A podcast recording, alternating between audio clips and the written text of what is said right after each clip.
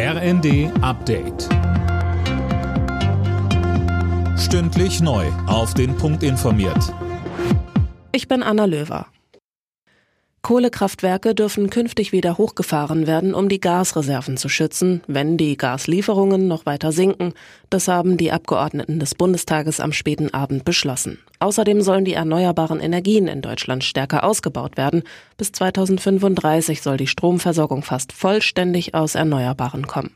Vorgesehen ist auch, dass die Bundesländer künftig zwei Prozent ihrer Fläche für Windräder zur Verfügung stellen müssen. Wirtschaftsminister Habeck sagte. Buchstäblich steht Deutschland im Regen. Hätten wir diese Pakete vor zehn Jahren durchgezogen, wir würden ganz anders heute dastehen.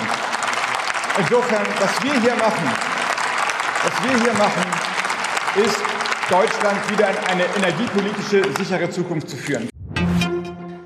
In London gehen die Chaostage in der Regierung weiter. Gestern Nachmittag hat Premierminister Boris Johnson als Chef der konservativen Partei hingeschmissen.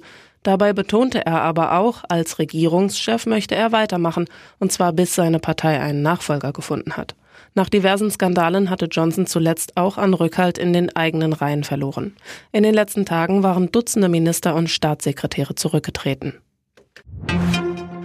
In Wohnungen mit Gasheizung will Vonovia die Heiztemperatur in der Nacht auf 17 Grad herunterdrehen. Das hat der Immobilienkonzern angekündigt, um Energie zu sparen, wie es heißt. Die Warmwasserversorgung sei davon nicht betroffen.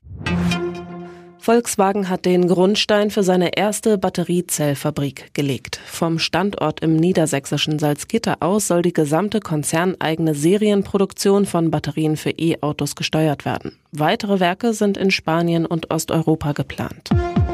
Alle Nachrichten auf rnd.de